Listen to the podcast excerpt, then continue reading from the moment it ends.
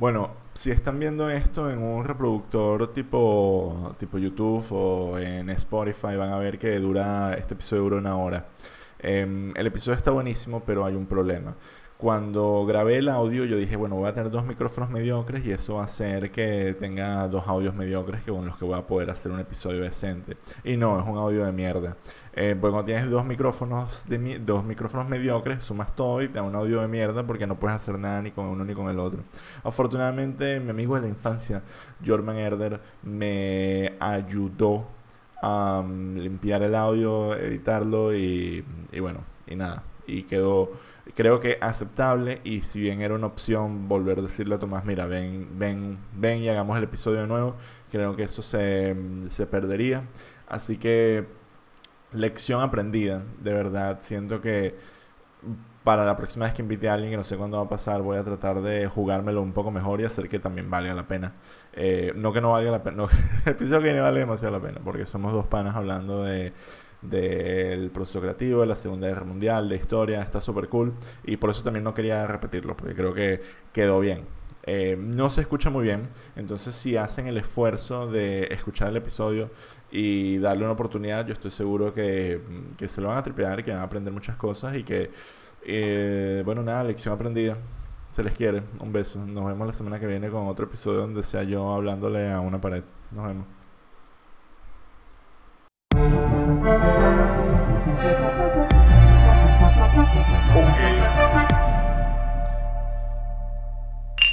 Bueno, ¿qué tal? Bienvenidos a... Hoy tenemos un episodio muy especial porque tengo otro invitado. Se me está quedando las cosas que decir. Este es Tomás García. ¿Cómo estás? ¿Qué tal? Gracias. Tomás y yo nos conocemos cuando éramos chamos. ¿Cómo nos conocimos nosotros?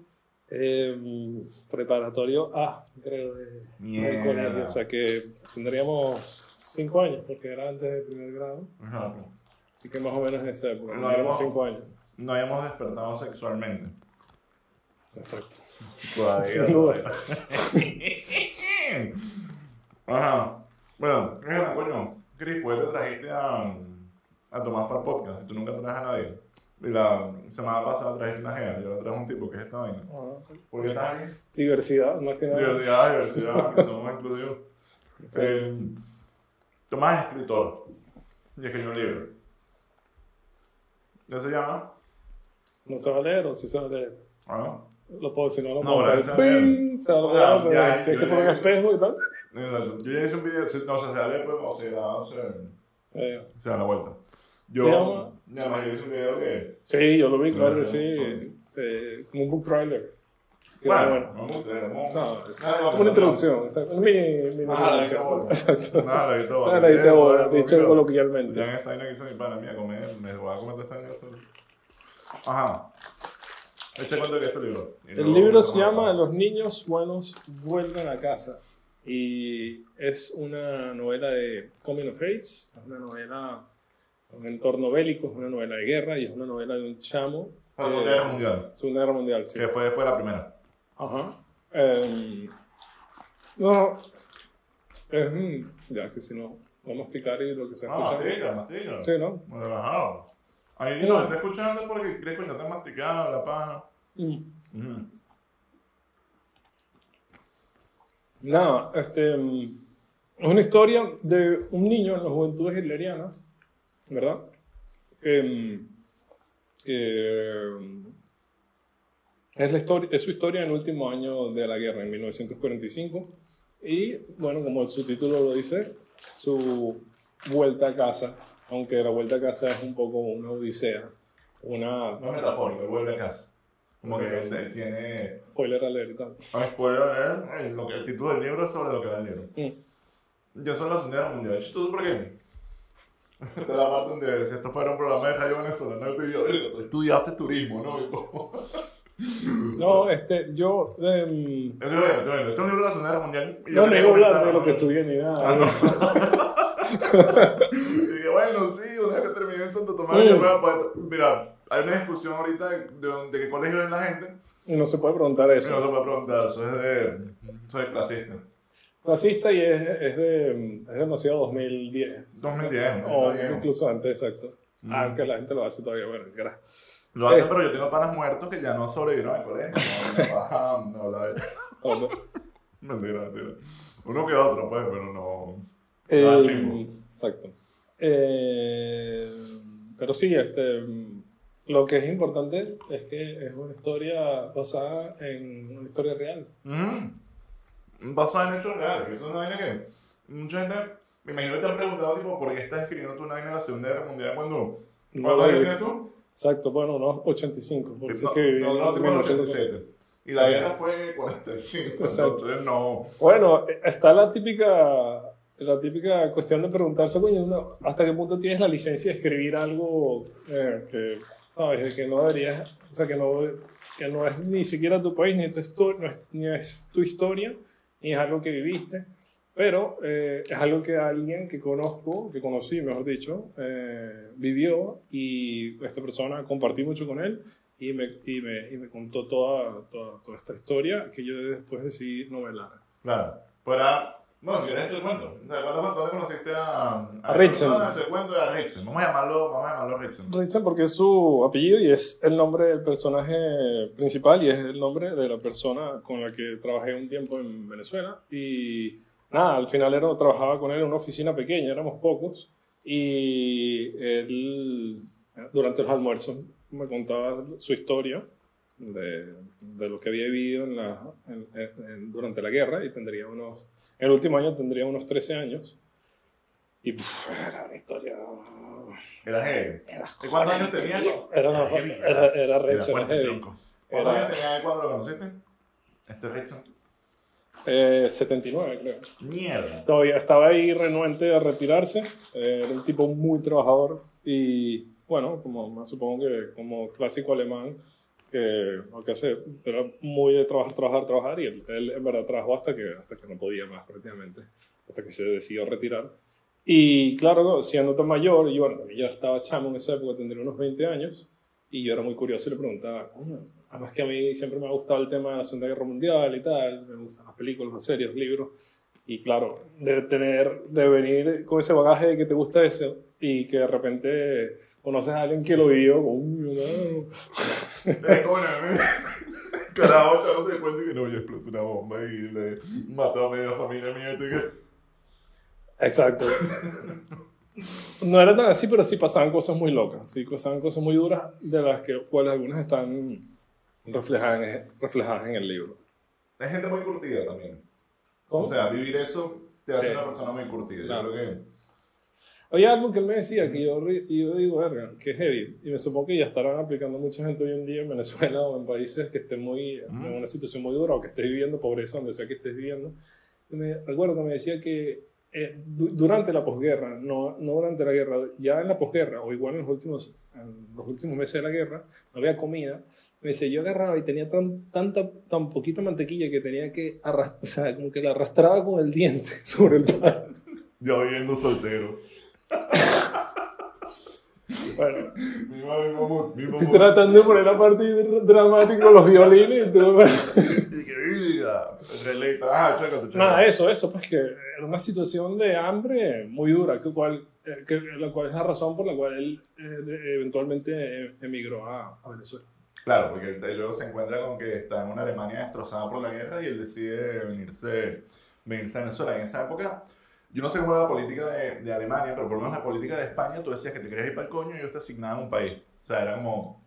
No, yo no sé qué... Esto lo estoy contando desde la perspectiva de, de mi abuela, de, mi- de mis tíos, de mis padrinos, que Eso, pero Eh, España, ¿no? Que de- desde España, era como que ellos decían, se- casi que se llegaban a un puerto, decían, mira, quiero ir para tal lado, te decían, el pasaje es tanto y tú lo, tú lo pagabas y te, y te ibas para el coño, pero tú no tenías ningún tipo de protestar. Esto desde la pobreza, o sea, desde gente de, de campo. Sí. Como mira, ir por Uruguay. Te decían Venezuela y tú, desde tu perspectiva, también era como que te, te salía mierda. Pues en el caso de Alemania, el, una de las barreras que yo creo que hacía más hoyo que la gente se fuera para el coño era el lenguaje, entre otras cosas. ¿no? Sí, sí, sí, claro. Él me, me acuerdo que me ha dicho que había estudiado, eh, bueno, primero se vino en barco, además, ¿no? Y que Ujú. había estudiado eh, algo de latín después en el colegio, lo cual le facilitó un poco hacer cursos de español, de castellano. Y eso le... Él, él sabía que quería Latinoamérica. Me Oye. supongo que también porque había muchos alemanes yéndose a Brasil, Argentina. Sí, Y- yo también tiene que, epa, me llamo, me llamo Ritzel Maradona. Mm, mm. Nada, al final se, al final se, em- em- emigró a Venezuela y como a los 20 años. Claro. Y, pero se, se fue, contrario a lo que a- como hacemos ahora, se fue con trabajo desde allá. Ok. Habían empresas alemanas ya en, en Latinoamérica, pero desde, desde principios del siglo XX. Ujú. Y entonces ya ellos contactaban directamente, no sé, por cartas, pedían gente que quisiera trabajar aquí, que fuesen como agentes representantes, Claro. o sea, ya me, me refiero a Latinoamérica. Y entonces él ya se fue con un trabajo, o sea, llegó allá a un... Y ya tenía trabajo. ya tenía trabajo. Coño. Bien, ¿no? Un cambiazo. un cambiazo. sí. Y, a ver, claro, yo, yo obviamente me sé todos estos cuentos porque soy amigo de Tomás hace un poco de tiempo, pero bueno, para el- No, y porque además eh, durante la construcción del libro lo fuimos hablando. Ah, bueno, también. La también. construcción, la, La construcción, la deconstrucción de cuál era el conflicto inicial. Algo que me parece curioso es que ya ahorita dejando hablar de el libro está disponible en Amazon, pueden ir en Amazon y comprarlo. Y en la editorial. Eh, en la editorial. Eh, ¿Qué editorial es? Editorial Adarve. Buscan editorialadarve.com, van a ver más o menos este. Esto fue medio raro. Este. Un, lo- un loguito. Es como que alguien dibujando sobre la. Creo que es una A y un arquero, ¿no? No sé qué es. Coño. Y Un loguito. esto, en Editorial Adarve también Vale. se consigue, también en digital y en impreso. Cool. A ver, este, algo que comentabas antes era como que te interesaba burda la, la Segunda Guerra Mundial. A mí también. Eh, le iba a lo bueno. Antes que. antes Claro, que se yo también, ¿eh? Le, a lo bueno, no le íbamos a los nazis. Exacto. ¿Por qué crees que es un conflicto que, que, que le jalamos tanta bola? Bueno, principalmente porque Hollywood nos los metió también bastante por los ojos y Electronic Arts también. No, pero Mm. hablando en serio, bueno, Honor clásico. No, hablando en serio, creo que, bueno, o sea, si te pones a pensarlo ahora como desde un punto de vista un poquito de adulto y no de jugar juegos de tiros ni ver películas de explosiones, este, bueno, es lo que prácticamente modeló el mundo que tenemos hoy en día. Después de eso se creó la ONU, después de eso vino después toda la Guerra Fría, el bloque comunista, tal. Sea, la, guerra, la Segunda Guerra Mundial ya es un, es un cambio de... O sea, yo creo que podría decirse que la historia tiene un punto de quiebre mayor en la Segunda Guerra Mundial que en la Primera. Definitivamente lo que nosotros conocemos como, como países existe gracias a la, a la Segunda Guerra Mundial. Esta idea de que un país venga y invada a otro, o, ex- o expanda, o, o cambie de, de la, básicamente el mapa, porque alguien se coge a otra persona, es algo, es algo que antes era, era lo normal. O sea, la democracia también como tal fue un invento relativamente reciente posterior a eso. O sea, muchos de esos países no eran verdaderamente democráticos. Bueno, capaz hoy en día no lo son, pero No, sobre Pero- todo la democracia que tenemos hoy en día, porque en esa época era, votaban, bueno, no en la época de la Segunda Guerra Mundial, pero un poco antes, votaban muy, o sea, 40 años antes, votaban solo los hombres, votaban un grupo de... solo- sabroso, ¿eh? solo- Mentira, mentira, sí, Obviamente, obviamente estoy echando vaina, era una, una cagada. echando vainas bromear. Era miedo, era miedo. Pero también es como que un conflicto bélico que era súper. em, más allá de ser cinematográfico, porque están como que los malos Sí, y los buenos, en el sentido de, de cuál era el alcance y la misión de, de conquistar, la ambición y el tema del, del patriarcado nazi. eh, es como. Es, pues, o sea, como, es como que algo que cuando lo comparas, por ejemplo, con la Primera Guerra Mundial, que, que tiene como que un origen diplomático Sí. y, que, y que los conflictos también fue una guerra muy de desgaste, donde no habían teatros tan, tan diversos y donde no, no se estaba peleando como que todo el mundo. Mm. Tiende a ser como que algo más, más no sé, más... No sé, es como que más Hollywood. O sea, Sí. es como que las batallas. Pero, pero igual viene a ser una guerra y el que le toca vivir la guerra no es, el, no, no es nada más el soldado batallando, sino es un periodo de, de años. Ver. No, es que eh, yo creo que, o sea, también sin ser historiador, ni, ni, o sea, con lo poco que uno ha podido leer y que le interesa el tema, yo siento que la Segunda Guerra Mundial es la última guerra que se debió haber peleado. Y a partir de ahí las demás guerras pod- podrían haberse evitado o, de- o debieron haberse evitado. O sea, todas las- to- o sea, el resto de guerras que han sucedido en- en- después del, del 45, o sea, tanto la guerra de Corea como la Vietnam, o las, la- ¿cómo se llama? La- las guerras de la invasión de, Las guerras clónicas. No, la invasión soviética de tenemos Afganistán y todo esto, exacto. Bueno, Bueno, y la, y la guerra de Irak, que yo creo que cuando vamos a. es como el, el pináculo de todo este peo, porque al final esto, estos conflictos geopolíticos tienden a ser, eh, cuando- o sea, esto no lo vamos a entender hasta, bueno, hasta que estemos muertos, que, que vamos a ver hacia atrás y vamos a decir, bueno, están estas guerras, pero yo creo que cosas como el 11 de septiembre fueron puntos pivotales donde otra vez hubo un conflicto que jodió todo el mapa, como lo fue la, la guerra de Irak. Sí. Pero antes de eso era la Segunda Guerra Mundial que de alguna manera desencadenó un poco de, de estabilidad posterior a, a- a lo que ocurrió. No, y lo que queda después son guerras de, de ¿cómo se llama? Guerras civiles, guerras internas, guerras con guerrillas, como en Colombia, conflictos Ya. así súper súper duros. También están las guerras asimétricas hoy en día, guerras ideológicas. Creo que, creo que también lo que la gente se ha olvidado un poco que pasaba antes es que las guerras eran de carácter muy étnico. O sea, la- Ya, claro. el, el origen de la Segunda Guerra Mundial y esas limitaciones en el mapa, mucho de, ese, de ese- esa conquista inicial fue posible porque en esa gente, en, esa, en esas partes de, de, de Checoslovaquia, en esas partes de... Era Checoslovaquia en ese mundo, ¿no? Todo, todo era Sí, Checoslovaquia. sí, sí. Checoslovaquia, Polonia, y vivían alemanes, y se hablaba alemán, y, y era gente que cuando fue ocupada fue como que, bueno, Bueno, de hecho, lo que rodeaba al norte de Checoslovaquia, hoy República Checa, era una, una, una región llamada Sudetes, que era, mm, de hecho, es la prim- la primer- los primeros capítulos de- del libro ocurren en esta región, en estas regiones de Checoslovaquia, ocupada por los nazis. Eh, y era- se llamaban Sudetes, no sé por qué, pero era... calor. lo- no, calorcito. lo curioso era que, que, que hablaban alemán. No, no, que, que era una región de, con, con influencia que se hablaba alemán. Ahí Claro. como, Eh. como el- o la parte de Polonia que después perdieron los, los alemanes. Toda Polonia. Eh, Ah, no, no, ah, eh, que perdieron la Primera Guerra. ¿Cómo se llama? Eh, Prusia y todo Ujú. esto, norte. Eh, pero bueno. A nivel de, de cuando escribiste el libro, ¿cuáles dirías que son los trabajos más, que más te influenciaron? Que dijiste, pues claro, todo, yo soy el que piensa que toda obra tiene, tiene un inception, tiene un origen. Entonces, ¿qué, qué, qué vainas así tú dijiste como que, coño, esto, este libro me, me inspira a contar como que esta parte de la historia, más allá de haber conocido a, a Rickson? Sí, bueno, yo diría que lo principal obviamente es haber conocido a Richard, tener sus historias y después haber ir, ir hilvanando. Pero eh, había varios libros me, me, me ayudaron o me, me fueron, este, bueno, aquí tengo uno, por ejemplo, eh, este, este del lector de Bernard Schling, eh, en la parte del Coming of Age, me parece que fue algo que me ayudó muchísimo. Luego está este otro libro de Sebastian Hafner que se llama Historia de un alemán, eh, que es muy bueno. Este me lo recomendó un editor, eh, profesor y editor de ediciones de RBA, se llama apellido Martos, no recuerdo el nombre. Esto me lo recomendó eh, y es muy bueno porque te cuenta un poco la historia de Alemania, an- o sea, de la, de la- de- de la- de la Alemania en el periodo entre guerras y, y en- más o menos entiendes cómo podrían sentirse los padres de Ritzen o cómo es que cómo es que, se- cómo es que llega Alemania al nazismo, cómo es que bueno le compran las ideas al loco este, como Ok. es que el tipo era un encantador de serpiente y todo lo que tú quieras y, y no sé su, su manera de hablar eh, eh, embobaba a los alemanes. Este, eso en este libro se ve mucho.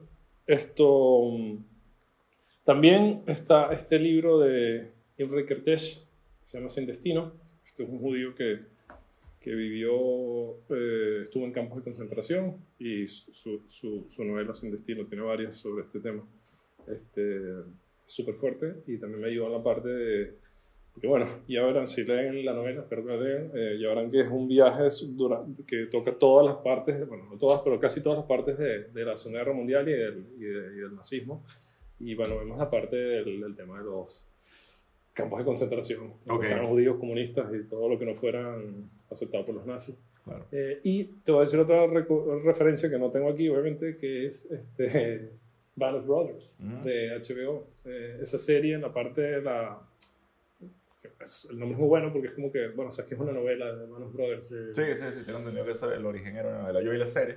Y yo vi la Y- serie y y, leí- clásico, yo creo sí, que sí. La, la vi varias veces, de hecho. La vi cuando salió, que era un carajito que era como... "Ah, se me Claro, era como Ryan". 2000. ten- Sí, sí, teníamos y como 13 Soldados hayan hecho serie y para esa época era un poco plata. O sea, HBO siempre ha sido muy vanguardista en cuanto a, a gastar billetes se, se Eh. refiere. Exacto. Y, y, y es potente. Y luego la ves de nuevo y te das cuenta. Claro, la serie tiene esta vaina, al menos cuando yo la vi de carajito, que al final no es que flojea. al contrario, no flojea.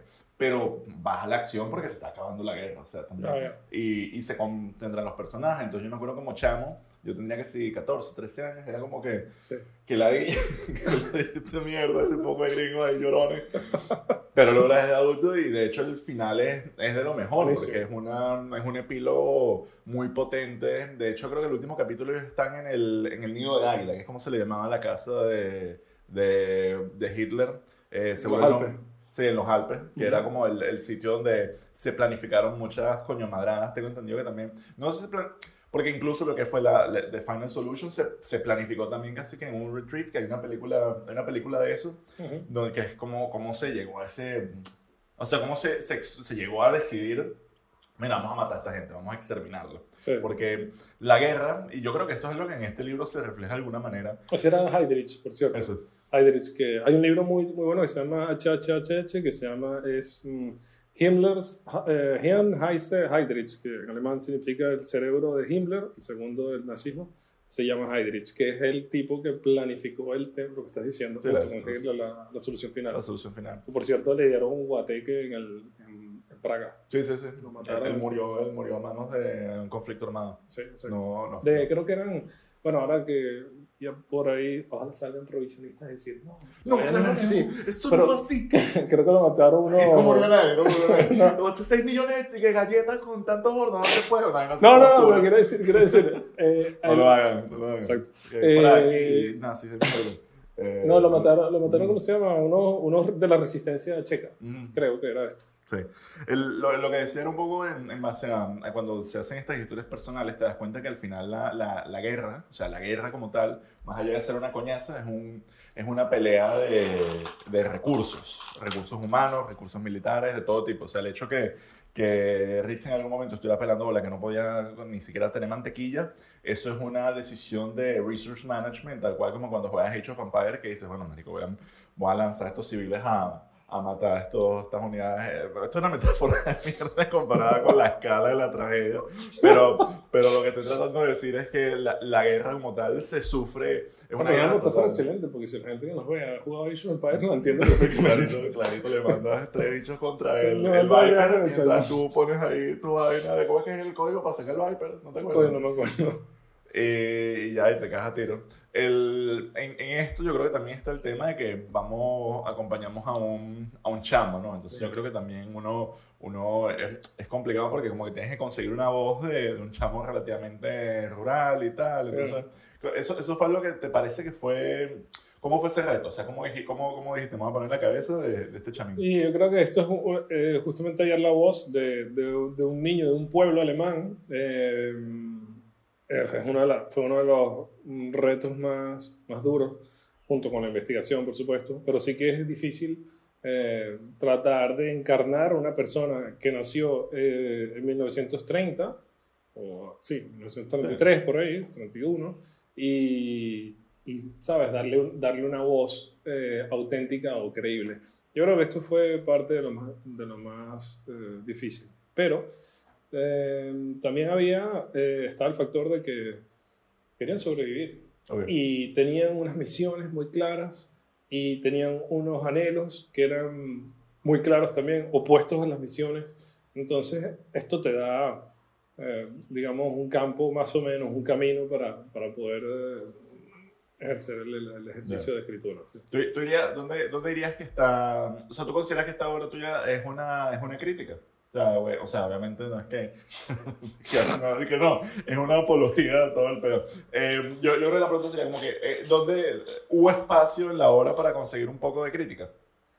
Eh, claro, en algún momento de algunas cosas, sí, de algunas, de algunas situaciones históricas, sí, pero, pero no es una obra crítica, ¿verdad? es una novela de ficción histórica o, o- o una novela histórica, como lo quieren llamar.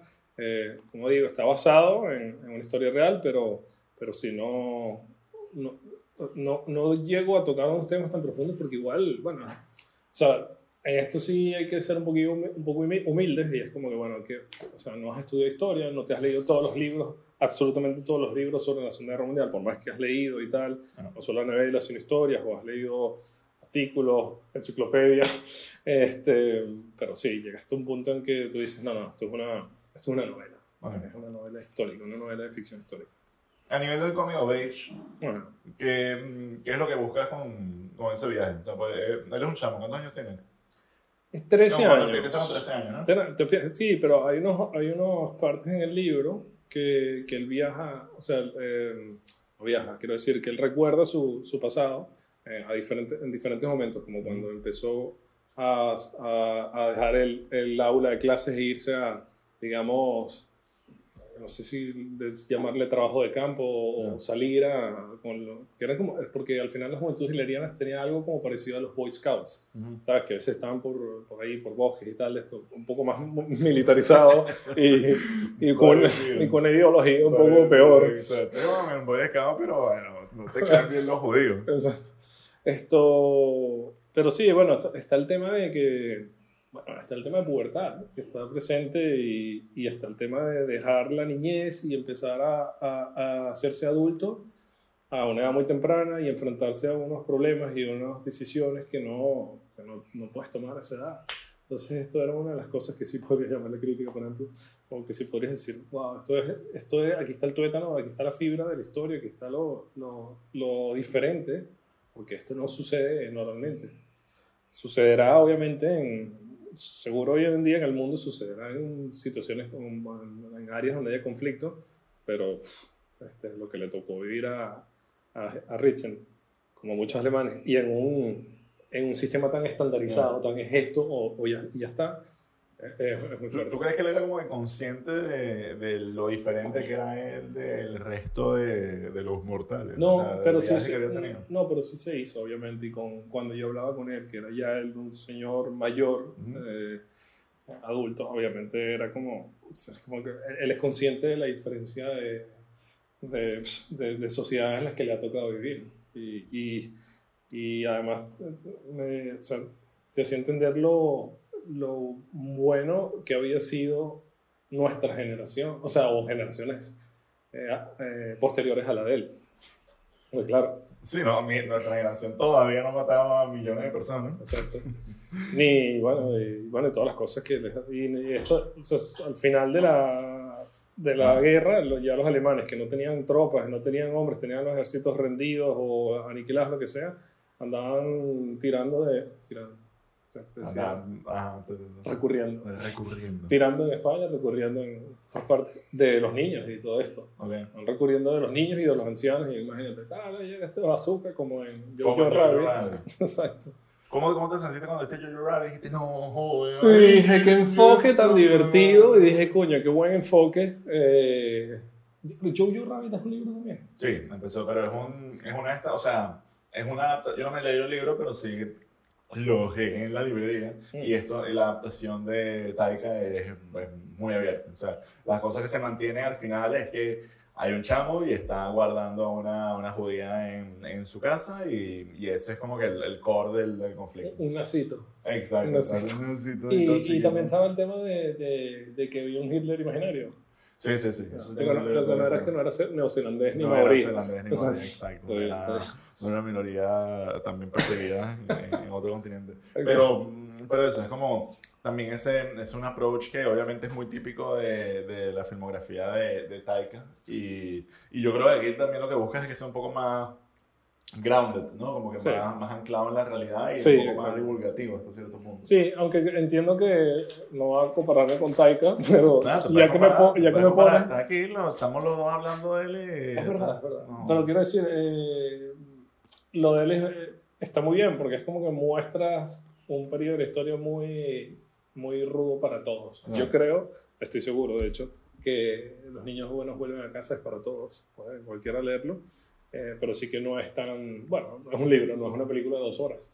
Ya, Y no sé cómo será el libro. ¿Cómo pero- te, crees, te tienes que meter en el, Sí, bueno, tienes en el que. libro? Sí, el- pero no es, o sea, no es algo tan pesado. No. Así que.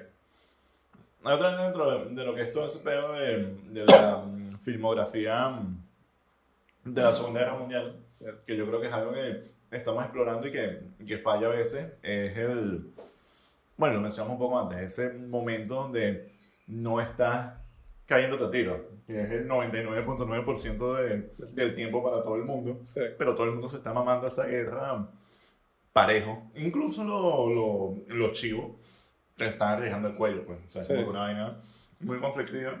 Hay una, un documental de Peter Jackson. Eh, Fox, ¿no fue el nombre? De, De la, eh, No, la Primera pero de la Guerra Primera Guerra Mundial. Sí, no me acuerdo cómo se llamaba. No se llamaba Feel Good Men, se llamaba. Eh, algo de Mena, como sobre sus hombros, ¿no? Bueno, lo había buscado, pero no me acuerdo. Lo voy a buscar ahorita mismo. Ni pongo el clip aquí, igual, igual seguimos hablando paja. Pero el punto es que ese, ese documental te muestra um, They Shall Not Grow Old, que es como tomaron un montón de material del archivo de la Primera Guerra Mundial, lo colorizaron, eh, le pusieron audio y lo intercalaron con entrevistas de gente que, que vivió esa, esa guerra. Esto, esta gente también era, no están vivos cuando se hizo, ¿no? como también era archivo de las entrevistas. Y te muestran que mm, ser soldado es como, es como un trabajo. Sí, claro.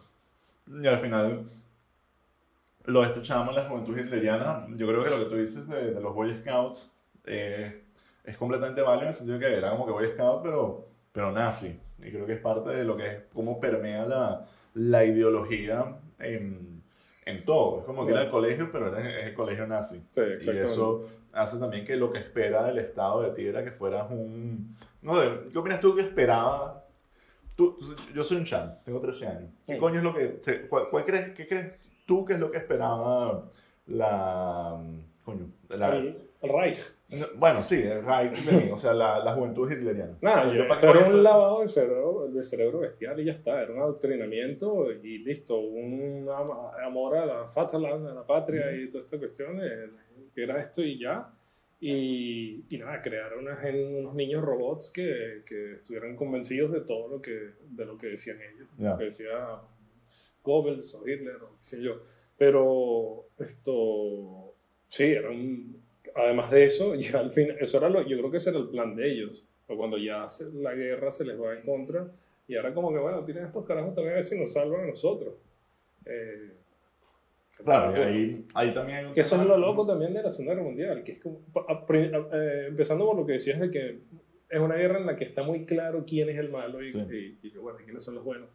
Pero además de eso, esto, el tema de que no se rendían sino hasta, que, sino hasta el final, y era como que ya había un punto en que tenían que haber dicho, bueno, esto se ve buenísimo en la película esta de, de, de Untergang, la Sí. de la caída, este, era como, Hitler, pa, ya es hora de, de que rindan la tropa, ya, ya perdiste toda Alemania, solo estás rodeado, y- o sea, hace tiempo que, y no, el tipo no está, Ahí, ahí había un tema que es que los que los estaban rodeando eran los, los soviéticos. soviético. Entonces los soviéticos no tenían fama de ser misericordiosos y de hecho hubo, hubo mucho, hubo desplaz después de que cae, después, ni siquiera Pero no hubo una rendición, o sea, si tal vez No, no. dicen, bueno, iban a- igual iban a perder todo, pero si, dicen, si hubieses tenido un poco de aprecio por, la- por tu propia gente, que ellos hablaban de su raza o por su propia vida. O sea, Exacto. tipo, incluso tu propia vida, así Sí, como que porque voy a aprovechar, voy a aprovechar y me voy a escapar en los últimos, me voy a ir a Argentina. Una vez así, habrían,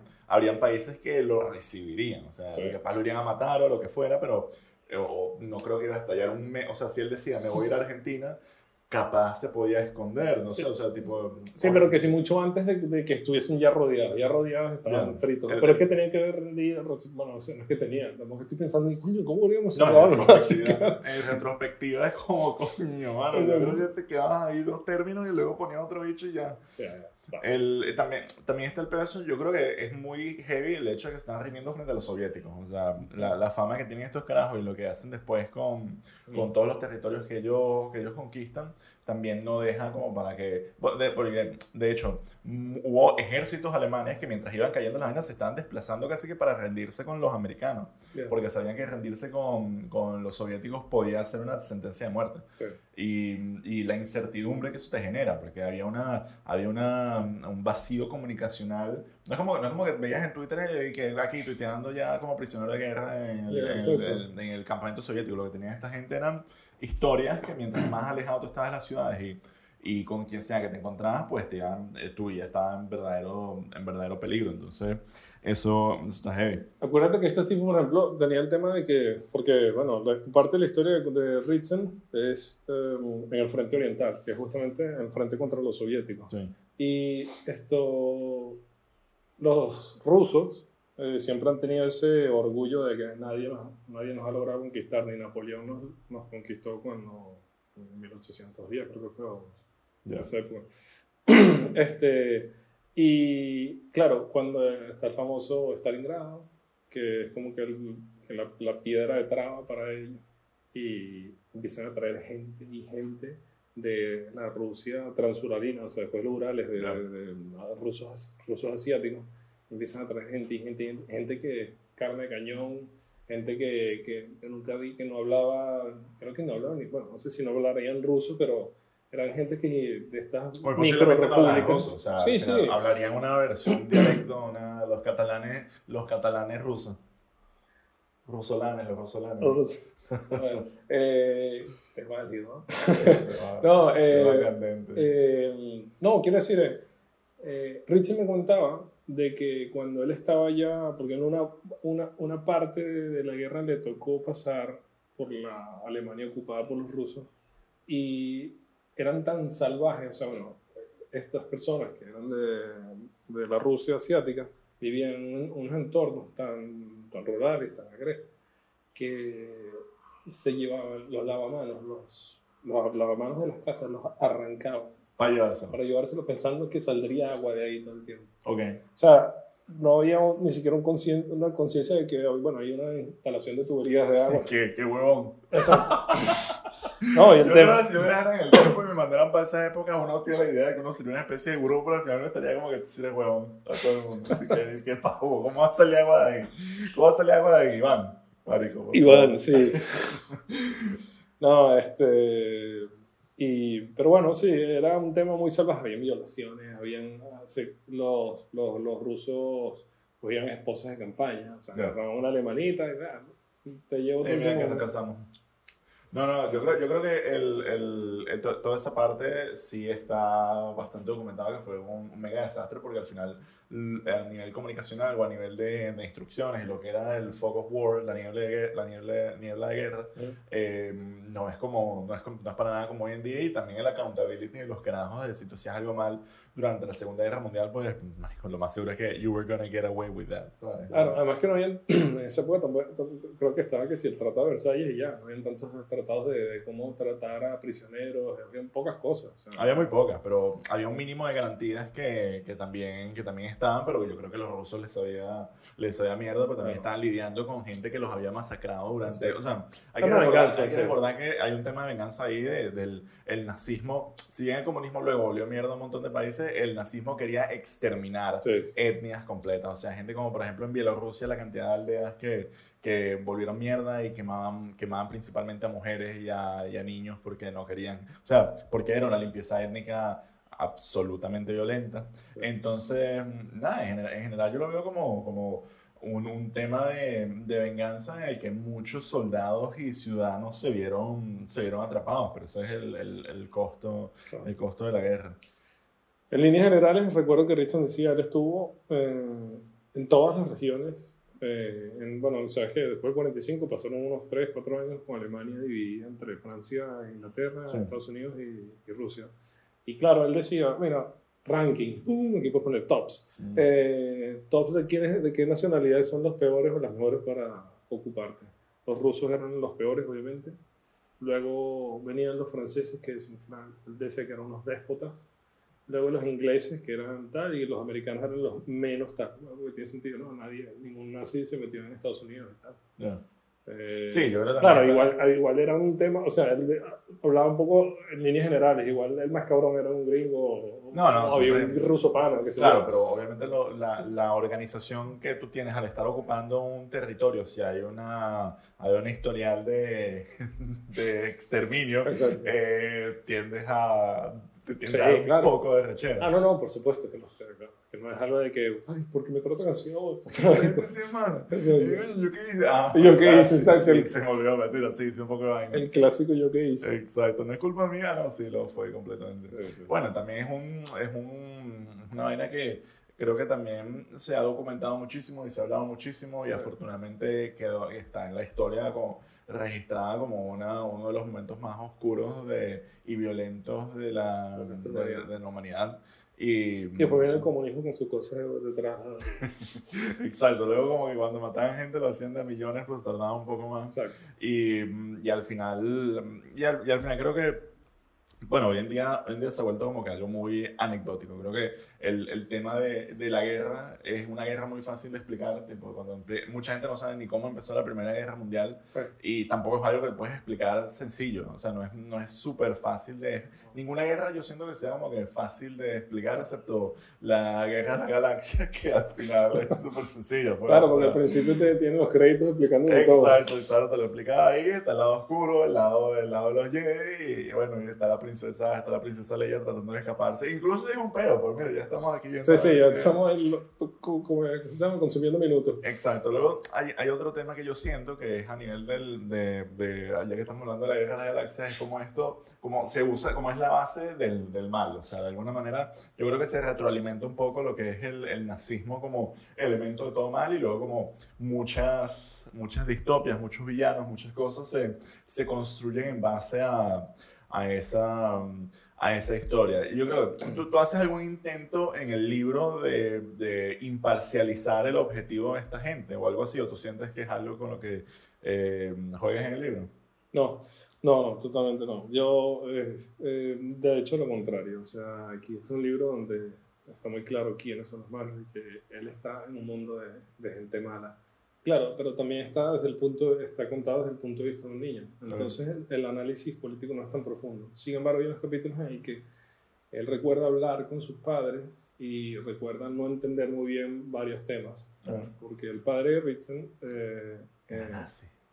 bueno, sí, como todo el mundo, el mismo, sí, pero no, no, no, no, no digo el padre de Ritzen real, el padre de Li- de real. bola, bola, bola. Porque no, nunca, nunca, hablé nunca hablé, creo que, de mucho sobre, su- sobre el padre de porque no lo conocí mucho. Ok.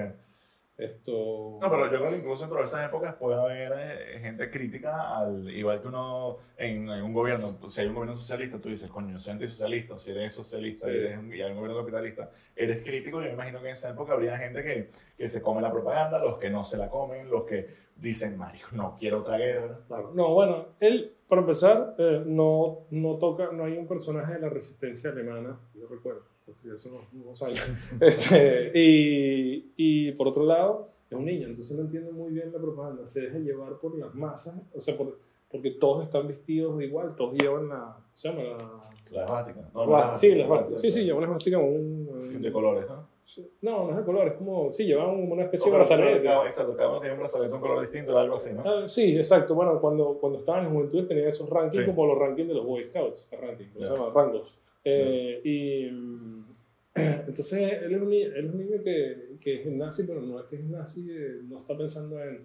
Pero reacciona como niño frente Bueno, exacto, yo creo exacto. que la, la razón por la que esta ideología tiene que ser indoctrinada a la gente y es tan importante que lo empiecen desde los niños es que no suena como algo, o sea, no son lecciones, son, son lecciones que tienes que enseñar a la, a la fuerza. Exacto. Tipo, es algo que de verdad tienes que enseñarle a estos niños a ser a desensibilizarlos para lo que es el, el objetivo final de, de limpieza étnica, de todos estos peos que, que hace que también sea, sea, sea necesario. Pues si empiezas un chamo de 20 y tantos años y le dicen, no, mira, que vas a ir a- al otro lado del mundo a matar gente, pues claro, también está eso de, no, o sea, esta gente cuando iban a otro lado a matar gente, no, no es como que, como que hoy en día cuando vas a otro lado a matar gente, pero en realidad hay un esfuerzo sobrehumano de movilizar tecnológicamente personas de la época que, que es- es gigantesco, o sea, es, una, es un trabajo, es un trabajo apoteósico. Sí. Oye, el tema, con el tema de que cuando acaba la Primera Guerra Mundial, eh, los alemanes sienten, obviamente, como me supongo, que, no, sino que la... Exacto, no, que los, los, los términos de la rendición son, o sea, la deuda alemana con Europa es bestial, Ok. la deuda es muy grande.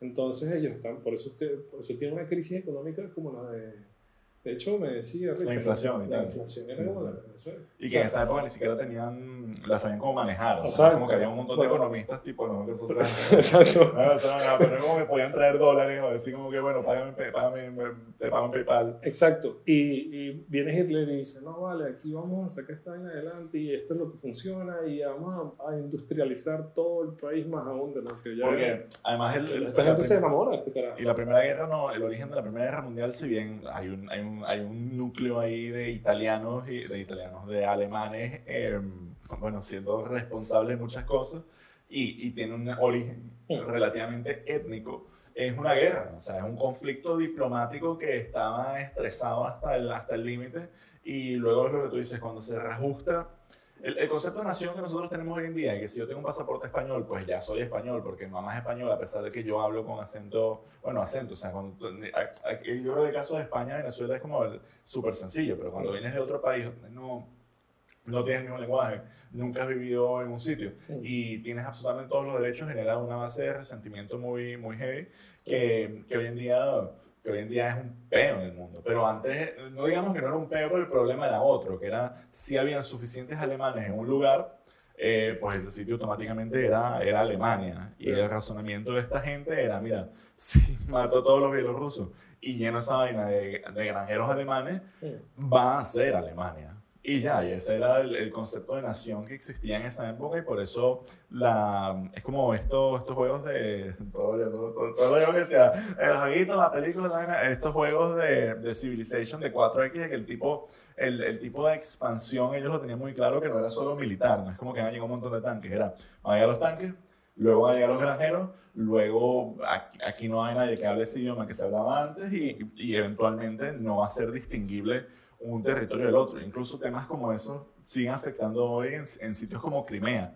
En el, el, hay muchos rusos en Crimea, pero cuando tú dices que es un ruso en Crimea, eh, es alguien que, bueno, que dice ser ruso a pesar de que está en un territorio que está objetivamente dentro de Ucrania. Ya, exacto. No, es, es, es eso, es lo que dices, el tema de eh, eh, cómo te venden la nación. Además de que está el tema de que la, la ocupación, de la, anex, la, anexación de otros territorios, y era como, no, porque es necesario y ya está. Y los niños, claro, son, que es lo que va la novela, son niños. Entonces ellos dicen, bueno, si esto es lo que dicen, y todo el mundo aplaude, yo le voy a esto. Yo Y- no quiero ser diferente, que ya. esto está en parte, es, pa- es parte de los niños bueno, vuelven a casa en la primera parte, en la parte de la guerra, él dice, bueno, eh, yo, yo estoy aquí, pero no quiero ser, o sea, por- porque es lo que hay, porque no quiero ser diferente, no quiero Claro. vestir igual a los demás, o sea, no quiero...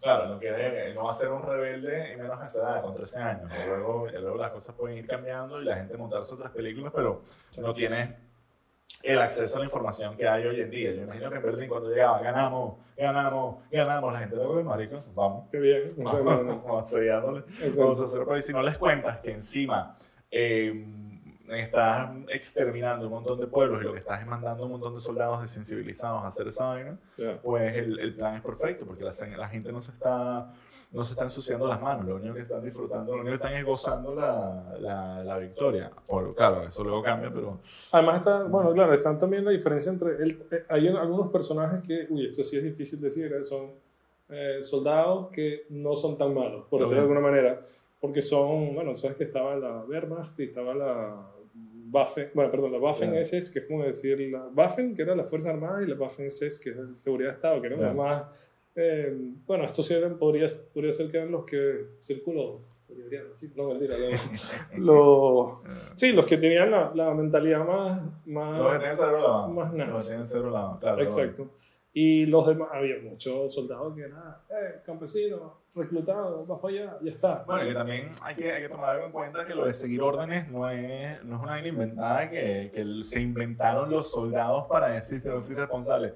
El ejército funciona en base a la, la línea de mando. La, la, la razón por la que... La cadena de mando, la razón por el chain of command, la razón por la que han habido ejércitos desde hace 3.000 años o más, 5.000 años, y funcionan hoy en día igual que funcionaban antes, y estas estructuras se desarrollaron militarmente en todos lados de la civilización, es porque... Eh, bueno, o, o no. o sea, O sea, sí, depende. Depende de qué lado, de qué se está. Es porque funciona. O sea, tú le dices a un grupo de gente, hagan esta mierda, y ellos van y lo hacen. Eso te genera un, te reduce la incertidumbre, puedes planificar mejor, puedes ejecutar mejor, puedes tener garantías y al final mitigar los posibles errores de cuando las vainas no funcionan. Si tú dices, mira, vamos a volar esta represa y tú mandas a un grupo de gente y, y ellos o vuelan la represa o los matan, tú puedes operar en base a, a que las dos vainas ocurran. Claro, Lo que no puedes operar es que los bichos vayan, eh, te traicionen, vendan información, digan que tú vas a estar esperando la vaina, que falsifiquen, que... O sea, lo que, lo que no puedo ver es, lo, lo que es jodido, de verdad, dentro del mundo militar es la contra, contrainteligencia y la falta de disciplina. O sea, cuando estos carajos dicen, yo solo seguía órdenes porque de verdad ellos no tenían ni la visibilidad de saber qué coño es lo que estaba pasando Sí, y muchos seguían órdenes. sí. Obviamente también hay otros que ya una vez que estás ahí se van desensibilizando y hay un libro al respecto que... eh, coño, se me fue el nombre. Ah, eh, es que me, me acuerdo era de... Eh, archipiélago, exacto. Gulag Archipiélago. Gulag Archipiélago. Iba a decir... Archipiélago Gulag, este es de, un ruso. Eh, ¿Cómo se llama él? Bueno, ajá, continuamos. El, el, el, el tema, iba a decir, iba a decir Gulash. Archipiélago. Gulash. Y dije, dije, mira, tengo tanto tiempo que no vamos a, Ah, un como Que es un restaurante buenísimo de, de- que, que hay aquí en Barcelona que hacen que sí, goulash y, y otros platos ahí que son riquísimos. ¿Cómo se llamaba la pizza? Era una pizza frita, pero también era buenísima, pero que sí con nata. Y, pero los bichos tienen un horario demasiado, que se los bichos tienen un horario demasiado raro. Que, que marico, siempre que hemos estado cerrados o, o era que sí, nada más al mediodía. Y entonces, eh, bueno, en fin. El punto es que en este libro se habla de cómo el, el comunismo tenía también sus campos de concentración y ciertos niveles de, de exterminio y tragedia y tragedias de esa escala. Y quienes lo llevan a cabo muchas veces eran soldados que, que simplemente eso se volvía su, su trabajo. Y cuando digo su trabajo es su propósito de vida. O sea, esta gente es como que tiene que seguir esas órdenes porque para ellos no hay, no hay alternativa a desobedecer este sistema. Y- Claro, los, los, los realmente enfermos mentales deberían ser los, las cabezas de o los administradores de estos campos, como, como la lista de Schindler, con sí, y el, Otto, sí, no me sí. acuerdo cómo se llamaba el tipo que hace el otro Ralph, Ralph, Ralph. El que hace Ralph bueno, sí, Ralph Fiennes decir es un mamagüevo, pero el personaje, no el actor, el actor tengo entendido que es súper simpático. Vamos. El bicho tengo una amiga, la hermana de un pana que lo conoció y le pegó una foto de carajo así súper simpático en las calles de Londres, le, le tomó una foto con él. Así que no, no es un nazi, mm, que yo sepa. Pero dentro del, dentro, del mismo, dentro del mismo punto, yo creo que también hay algo a nivel de la guerra y de lo, lo rural, que es la, la relación con la muerte. O sea, cuando tú te vuelves un asesino, eh, para ti matar es, es fácil.